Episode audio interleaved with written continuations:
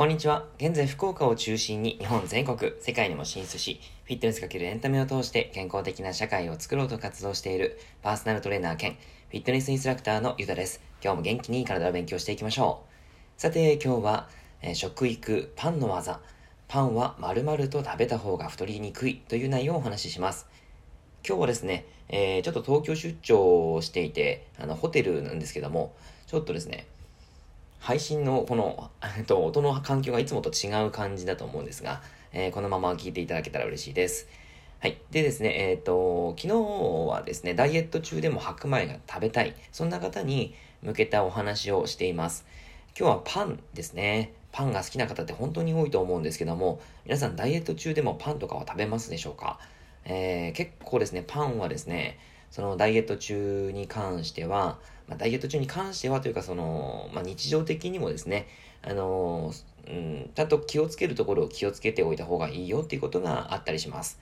えっと、グルテンというものがありますね。えー、グルテン。これはですね、小麦の中に含まれているアミノ酸の一種なんですけども、このグルテンがですね、えー、体の中に入っていくと、腸内環境を荒らしてしまうということがあったりします。なので、えやっぱり代謝を上げていくためにも腸内環境っていうのはすごく大切ですしそもそも消化と吸収をしていくためにはこの腸内環境がやっぱり良くないと、えー、体が、えー、それそれこそもうダイエットには集中できない状態になってしまうんですね。なのでできる限りそのパンというのはなかなかそのそうですね、うん、コントロールしなければいけないという形なんですけどもでもパンは好きだから食べたいっていう気持ちもすっごいわかります。なので、えー、そういった方に向けたお話を今日はしていきますね。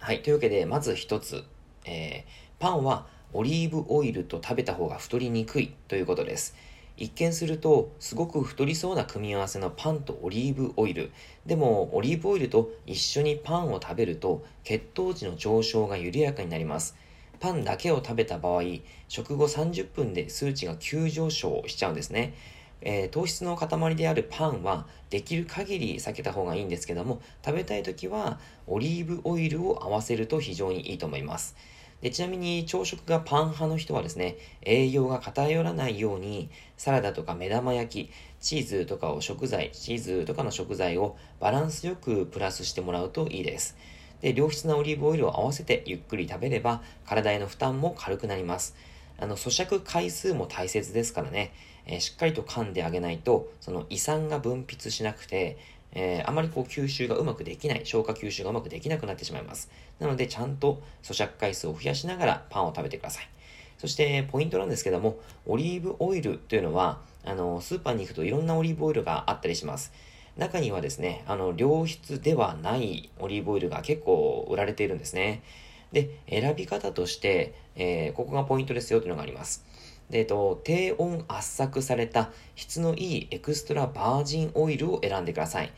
日本で流通しているオリーブオイルには、エクストラバージンオイルとピュアっていうのがあります。で、ピュアは食べやすいように生成、調整されていますが、エクストラバージンオイルは未生成、低温圧搾されたものになってます。こちらを、こちらの方を使いましょう。あの、透明なボトルで原産国表記のない商品っていうのはあんまり良くないオリーブオイルっていう例がほとんどです。はい。なので、えー、いいオリーブオイルをちゃんと使ってください。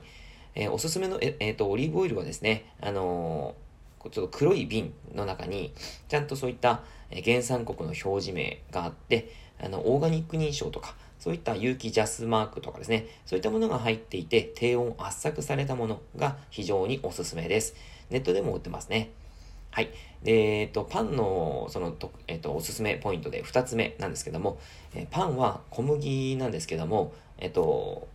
しっかりと砕かれたもので、全粒粉というのがあります。全粒粉パンに置き換えて、心血管疾患のリスクを下げるということができます。え菓子パンとか食パンは、生成した小麦粉を使っています。これらはふわふわで美味しいんですけども、体内の血糖値を急上昇させてしまいます。